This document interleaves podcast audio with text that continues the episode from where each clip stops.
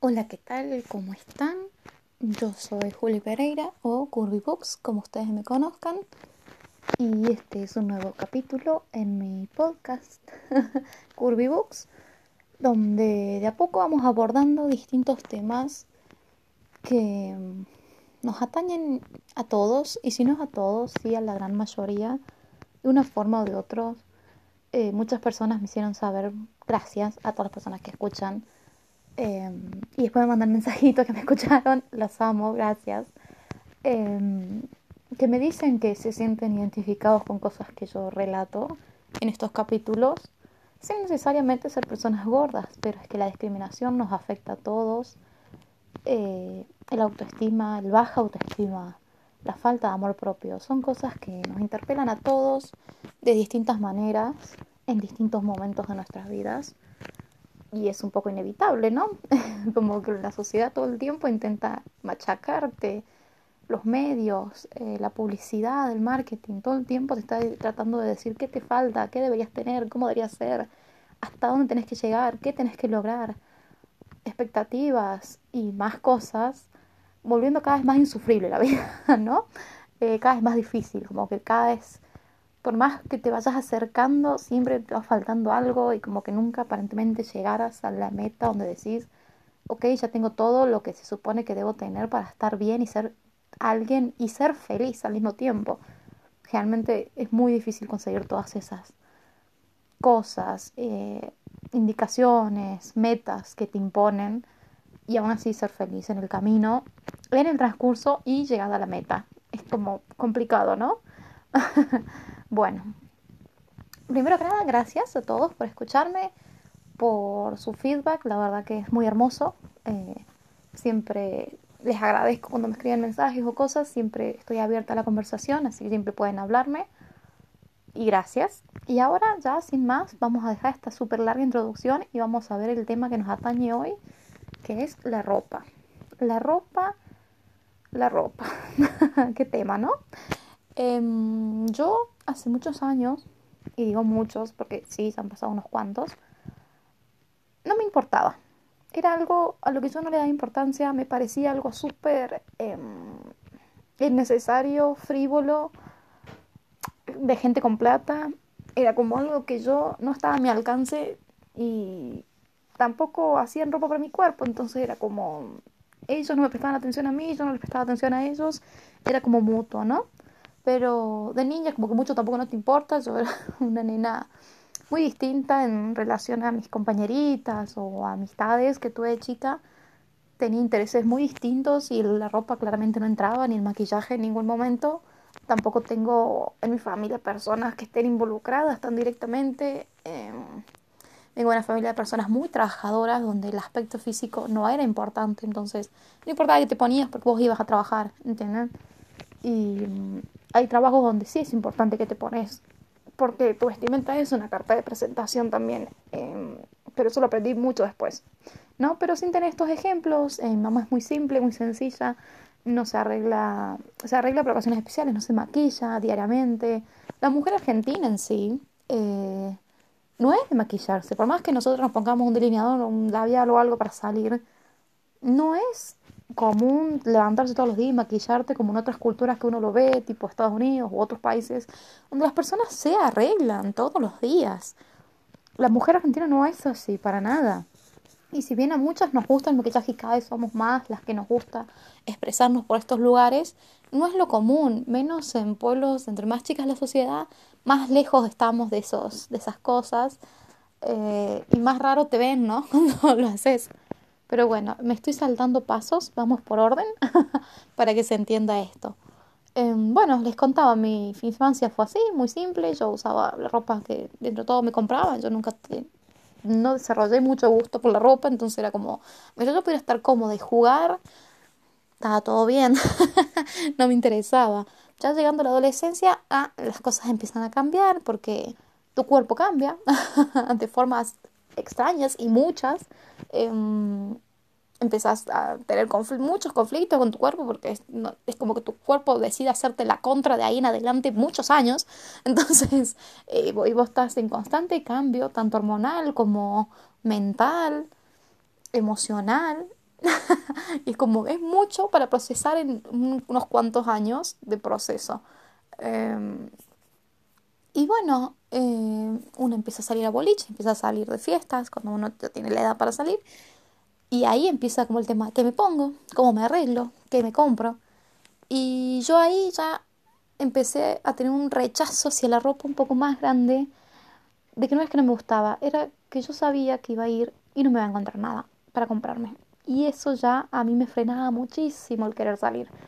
Odiaba ir a comprar ropa. Era algo que realmente detestaba ir a ir y meterme en un vestidor porque si yo iba y elegía algo y no me entraba y tenía que pedir un tall más y si no había y ya pasé esas escenas de llorar en los vestidores porque las talles que supuestamente eran los que usaba no me iban y tenía que pedir más y más eh, era difícil y es muy muy chocante cuando sos chica y lo que querés hacer es salir y sentirte bien un rato y no poder ni siquiera comprarte un pantalón. Encima yo era muy, muy básica para vestirme.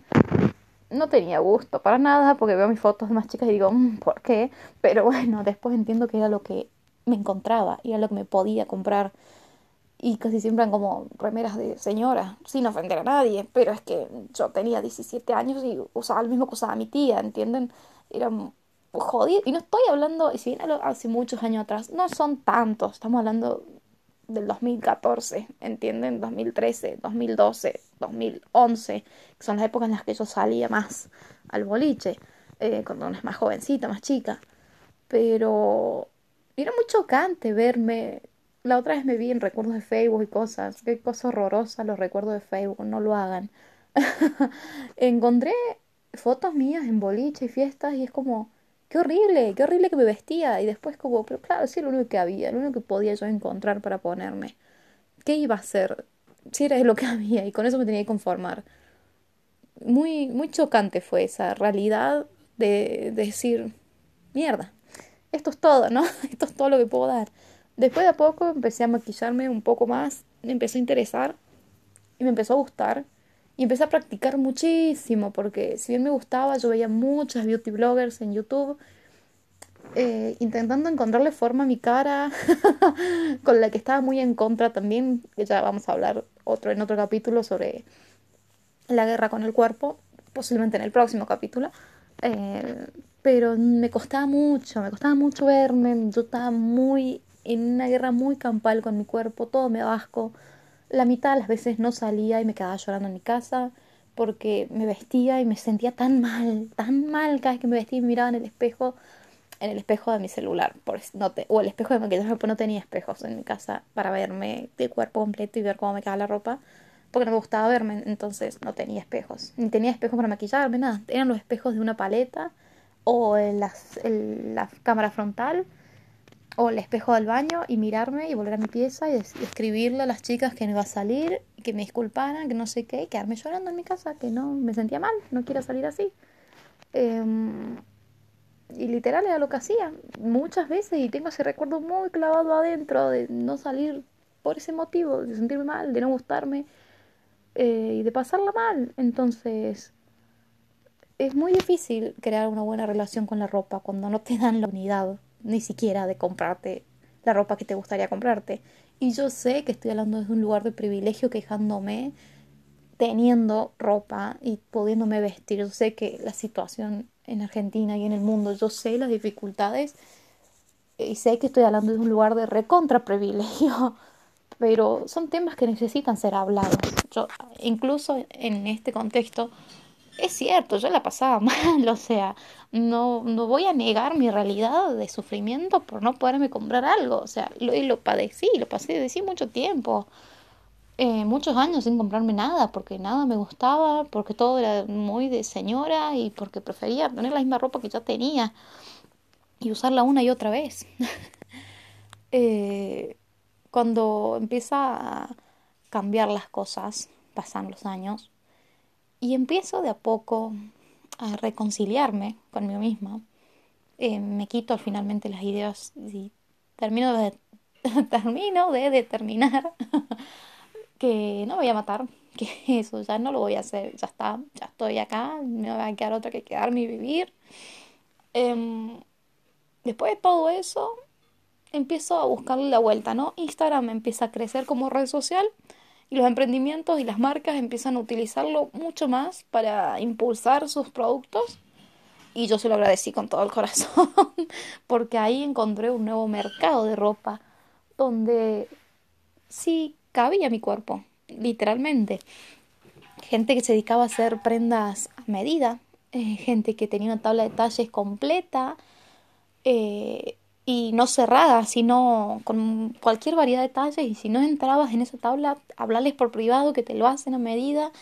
Y era como, wow, esta gente eh, me consideró, consideró mi cuerpo y consideró que yo también necesito vestirme y comprarme ropa interior y comprarme un abrigo y comprarme ropa para hacer deporte y comprarme ropa para estar en mi casa y ropa para poder salir a una cena, una fiesta, un vestido. ¡Wow! y después no solo eso, sino que empecé a encontrar distintos estilos, no solo ropa básica o ropa, sino que si te gusta más lo alternativo, tenés emprendimientos que se dedican a lo alternativo y tienen una super tabla de talles que te hacen las cosas medidas. Si te gusta mucho más lo romántico, lo tierno, lo clásico, encontrás emprendimientos que se dedican a ese estilo de ropa y así gente que se dedica a hacer ropa en tendencia, gente que crea sus propios géneros de ropa, que son combinaciones de otros. Eh, es tan ilimitado actualmente eso, es impresionante y la gran mayoría, por suerte, hacen envíos a todo el país. Y esto se da en todos los países, no digo que solo en Argentina. Sí, veo mucho en Argentina, yo soy de Argentina, aclaro, em, y veo muchísimos, pero sí sé que en todos lados la gente ha aprendido, los que han aprendido a emprender y pueden darle su propio gusto, su propio toque a sus prendas, lo hacen y crean obras de arte. Yo actualmente me baso en mis compras casi exclusivamente a emprendimientos y soy muy feliz de poder colaborar con ellos de esa forma porque son las primeras personas que han pensado en mí y han dicho, ¿sabes qué? Voy a expandir la talla porque entienden que es un cliente más a favor, entienden que va a ir a comprar porque hay una necesidad, hay, hay demanda, ¿entienden? No es algo que no soy yo sola la única persona que quiere comprar ropa. Muchas chicas en muchos lugares, de muchas edades, se quieren comprar ropa y no encuentran. Entonces sí existe esta demanda de ropa. Em, finalmente, actualmente, hoy, recién con 24 años, estoy aprendiendo a determinar cuál es mi estilo y qué ropa me representa y qué no. En un momento me compraba como cualquier cosa que salía, si la podía conseguir en mi talle, eh, porque era lo que podía, ¿vieron? Entonces era como... Luego aprendí a ser más... Eh, cuando ya tenía más opciones y podía elegir, aprendí a ser más inteligente a la hora de comprar y ver a fusionar prendas, a crear outfits, a ver que las prendas sean versátiles. Yo tampoco soy millonario, no puedo comprar ropa todo el tiempo. Eh, pero sí, son, ahora disfruto de la moda, ahora disfruto de ver tendencias, disfruto de ver qué se va a usar, disfruto ver emprendimientos de ropa, disfruto ver cuando las chicas muestran todos los procesos que se pasan para crear prendas, ya sea lencería, ya sea ropa. Disfruto muchísimo ir ahora o comprarles y esperar que me llegue mi paquete y medirme las prendas y ver cómo me quedan y sentirme diosa con una blusa que tiene mangas de tul. ¿Entienden? Es muy hermosa. Cuando vos llegas a ese punto con tu cuerpo de conexión en el que te vestís con prendas que soñás con tener y y endiosearte y verte y decirte, wow, boluda, me veo re bien con esto. Es tan lindo ese sentimiento. Y no es nada fácil de llegar ahí. Lamentablemente es re difícil. Me costó mucho tiempo, mucho esfuerzo, muchas lágrimas, muy, mucho tiempo estando mal para llegar a hoy decir eso. Hoy me llegan prendas y yo soy muy feliz. Hoy trabajo con marcas que me ofrecen mandarme prendas o lo que sea. Y yo soy la más feliz de poder decir, sí, amo, vengan, sí, hagamos fotos, sí, hagamos esto, hagamos lo otro, diseñando las sesiones, etcétera. Me hacen felices. Hoy suena súper material, ¿no? Decir que la ropa te hace feliz, pero el poder que tiene a veces la ropa para que vos puedas dar un mensaje, para que te empodere, para sentirte bien, es hermoso. Es hermoso cuando lo logras, es hermoso cuando estás bien con vos misma, entonces el ponerte en prendas no no te afecta emocionalmente, pero es muy difícil llegar ahí. Entonces es como, cada vez yo intento inculcárselo a generaciones cada vez más jóvenes para que no sufran todas las que yo sufrí. Hace poco tuve la oportunidad de charlar con unas chicas de que entrada a los 13 años por ahí, que es cuando las cosas empiezan a complicar en la vida. Y las vi con las cosas muy claras en el sentido de que ellas estaban bien con su cuerpo. Tenían este conflicto que por ahí les costaba encontrar ropa en algunos lugares y que son chicas todavía. Y ya tenían problemas para comprarse ropa, ¿entienden? Desde qué tan pronta edad surge esto y es molesto. Eh, pero las chicas estaban bien con su cuerpo, o sea, ellas entendían que no eran ellas el problema, sino el sistema como vende ropa, la industria. Hoy por hoy en Argentina se ha aprobado una ley de talles que se está regularizando y lleva todo un estudio atrás y unas medidas y es muy complejo y todavía falta muchísimo para que se empiece a implementar como tal. Pero son pequeños pasitos que se van dando de a poco que te dan fe o esperanza en que un día vas a poder comprarte más ropa en más lugares. No sé. La verdad yo por hoy sigo agradeciendo todos los emprendimientos. Muchas gracias a todas las chicas con las que yo trabajé, que me escuchen o a las que les pude comprar. Gracias porque son ustedes las que piensan en nosotros y nos tienen en cuenta, así que gracias. Eh, se me está haciendo largo este podcast. Disculpen, y seguro cuando termine me va a pasar lo mismo que me pasa con todos, que es que siento que quedaron cosas de las que no hablé. Pero bueno, siempre puede venir una segunda parte. no se preocupen. Em, es muy importante cómo la ropa te ayuda a tener una identidad, a crear una personalidad, cómo dice de vos cosas también la ropa. Entonces, por eso también es importante la accesibilidad y la diversidad de prendas, porque no todas queremos vestir igual, no todas queremos vestir de este tipo, no todas queremos usar la tendencia. A veces simplemente queremos una camisa blanca para poder usar abajo de un suéter o para ir a trabajar o para lo que sea. Y hay talles que no conseguís y decís, es una camisa blanca, prenda más básica, en un ropero, no sé si existe, es como un pantalón negro. Y que te cuesten encontrar esas prendas en distintos talles, habla mucho de cómo la industria nos ha hecho un lado y nos ha dejado afuera. Ni siquiera estoy hablando de personas gordas, una persona porque tenga un pecho grande y aún así sea delgada, le va a costar encontrar una camisa que le cierre bien en el pecho y no estén los botones ahí a punto de explotar. ¿Entienden? Entonces no es solo una cuestión de peso o de gordura, es una cuestión de que la industria quiso hacer a un lado a la mitad de los cuerpos que no entraban en cierta norma. ¿Y por qué? Si tenemos tanto derecho a vestirnos como las otras personas, ¿cómo puede ser que nos quieran hacer así a un lado y que encima haya gente que tenga el tupé de decirnos que, ah, ¿querés vestirte con esta prenda? Bueno, sudalo hasta que te la puedas poner. Y es como, no, ¿Por qué me tengo que morir de hambre para poder comprar una prenda? ¿Por qué no puedo comprarme la prenda hoy con este cuerpo y mañana si quiero sudo o no? Porque está en mi decisión si quiero bajar de peso o no. Y no va a ser para poderme poner una prenda. o sea, no puede mi motivación. Yo estoy un poco en contra de eso, de que la motivación tuya no puede ser comprarte un vestido o ponerte una prenda. No, ponete la prenda hoy, como estés. Y amala hoy o disfrútate hoy. No lo dejes para cuando te adelgaces, cuando hagas esto, o no lo pongas como una meta, porque vuelve el camino del descenso de peso muy conflictivo y muy difícil y termina siendo dañino para uno porque uno se termina castigando mucho cuando no consigue esos objetivos, si no los consigue. Entonces, para mí no, no puede ser, no puede ser que te quieran exigir encima eso dame el derecho de vestirme y vendeme la ropa. o sea, tampoco te estoy pidiendo que me la regales. Vendeme la ropa con cualquier otro ser humano.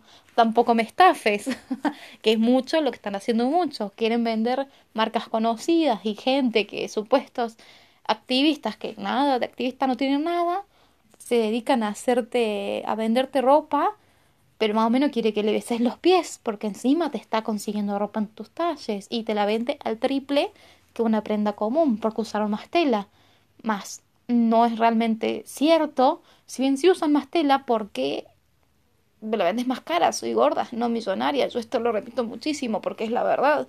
Yo tengo un trabajo común como cualquier otra persona y a veces me va bien y a veces me va mal. No puedo gastar tres veces más que otras personas en comprarme ropa. Un derecho tan básico como estar vestida. Bueno, creo que esto fue un vómito verbal de un poco de todo lo que tengo atorado con respecto a la ropa, la moda y en relación a los cuerpos y cómo esto te puede afectar en tu vida y te puede hacer sentir menos el no poder comprarte ropa por tu tipo de cuerpo. Eh, quiero que sepan y dejarles muy en claro que la culpa no es nuestra, no es del cuerpo que tengas, nunca, nunca la culpa es nuestra. Eh, la culpa es de esta sociedad que es una mierda, sinceramente, y de que las cosas son así, complicadas, difíciles, y... pero de a poco las vamos a cambiar. Somos muchos los que estamos trabajando para que eso cambie. Así que siempre que puedas comprar un emprendimiento amigo, va a ser una plata mucho mejor invertida, te van a atender mejor, las prendas vienen hechas con mucho amor, le ayudas a otra persona que lo necesita. Eh, creo que es lo mejor que es, el mejor consejo que les puedo dar hoy. Creo que con esto terminamos el capítulo de hoy. Se hizo largo, perdón, si hablé mucho o si empecé a desvariar en algunos puntos, puede ser, puede ser, lo admito. Pero ya nos estaremos encontrando el próximo viernes en un próximo episodio. Eh, muchas gracias por escucharme. Saben que me pueden encontrar tanto acá como en Instagram, como en TikTok, siempre como CurvyBooks. Yo soy Juli Pereira. Este ha sido otro capítulo. Muchas gracias por oírme y hasta la próxima.